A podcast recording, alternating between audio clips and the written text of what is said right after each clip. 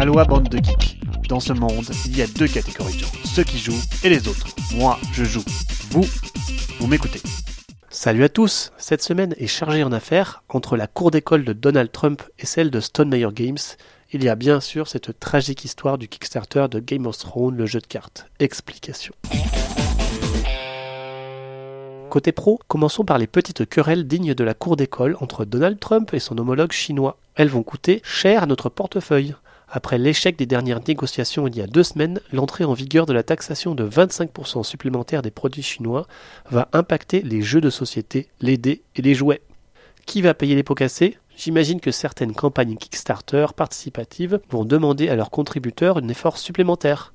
En ce qui concerne les sorties du système classique, eh bien le prix de vente reflètera certainement cette hausse de manière plus ou moins significative. Belle démonstration des moyens de freiner les économies américaines et chinoises dans cette escalade perdant-perdant. C'est l'Europe qui va y trouver son compte. Notez que l'impact ne sera pas effectivement de 25%, mais une hausse de 15% par rapport à la taxe déjà existante. Et ce, sur le prix des services chinois, c'est-à-dire pas l'intégralité des coûts du jeu. Rob Davio n'y est pas allé avec le dos de la cuillère dans son tweet. Toutes les belles choses que j'ai faites ces deux dernières années, anéanties en un instant, ne me seront jamais payées un seul sou. Et une petite insulte pour Donald Trump. Certaines histoires rigolotes peuvent parfois finir de manière tragique.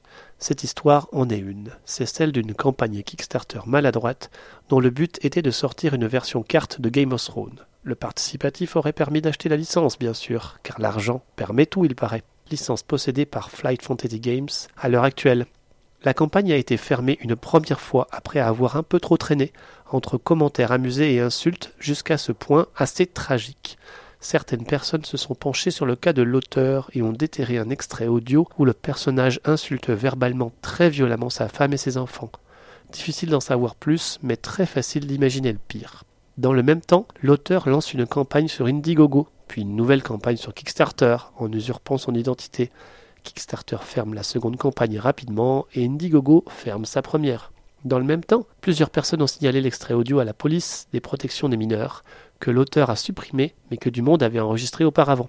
Mais le Lascar a déménagé et joue au chat et à la souris avec la police.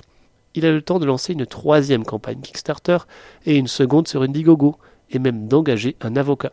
Nous apprenons enfin il y a quelques jours que les parents ont été retrouvés, les enfants placés en foyer d'accueil et que le père est retenu par la police pour avoir possiblement intenté à la santé de ses enfants. Les rapports de police font état de brûlures de cigarettes, de maisons sans eau potable, et je vous passe tous les autres détails de ce fait divers particulièrement glauque. Sans transition, cette annonce de Stone Meyer Games en guise de mise en garde. Stone Meyer Games se garde la possibilité de refuser de vendre des jeux aux boutiques qui dénigreraient l'image de l'entreprise. Stone Meyer de préciser qu'ils acceptent la critique lorsqu'elle est constructive. Un peu bizarre cette note qui doit évidemment cacher un cas réel de prise de bec. Eh bien oui, ça cache toute une technique de marketing. Visez donc le petit résumé de Ludovox, mais attardez-vous sur le giga-post Reddit d'un patron de grande chaîne de jeux de société US qui a pris une peine incroyable de relater si très nombreuses mésaventures avec l'éditeur. Cette chaîne de distribution a bien sûr été bannie en vertu du nouveau petit paragraphe de Stone Meyer Games. L'éditeur a depuis longtemps travaillé son marketing en limitant intentionnellement ses quantités distribuées pour entretenir le besoin et la hype du jeu. Vous remarquerez que chacun de ces titres a connu ce sort, toujours en rupture avec toujours une bonne excuse. Ce patron relate alors ses commandes jamais honorées, mais aussi les mensonges publics envoyés aux boutiques, ses dix jours pour commander des Wingspan qui ont finalement été annulés, purement et simplement alors que la commande avait été passée dans les temps. Il parle aussi de sa politique de prix retail fixe, changée à la va-vite quand son fondement juridique a été mis en cause, puis supprimé sans préavis. Il évoque encore ces techniques pour cacher des copies en les mettant en vente directe sur Amazon, à travers une entreprise partenaire dont c'est le seul but.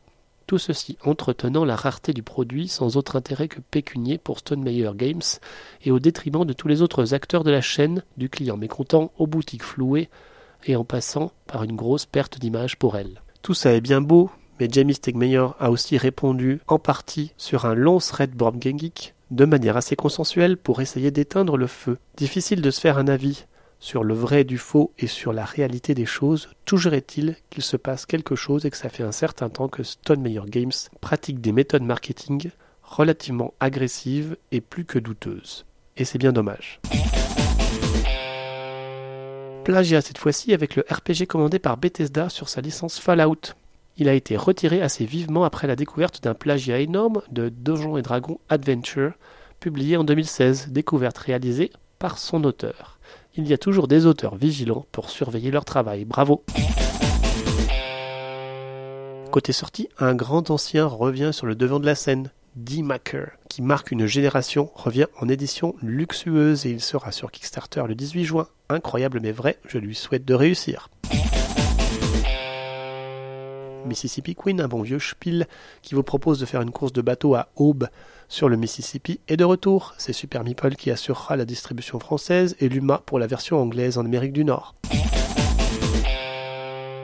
Enfin, insolite cette semaine, avec le premier parc d'attractions consacré aux nombreuses licences du géant Hasbro. Il va voir le jour en Malaisie. Étonnant qu'il n'ait pas concrétisé cela plus tôt. Allez, c'est terminé pour cette semaine. Je vous dis à dans deux semaines pour des news un peu plus joyeuses, je l'espère. Et d'ici là, jouez bien.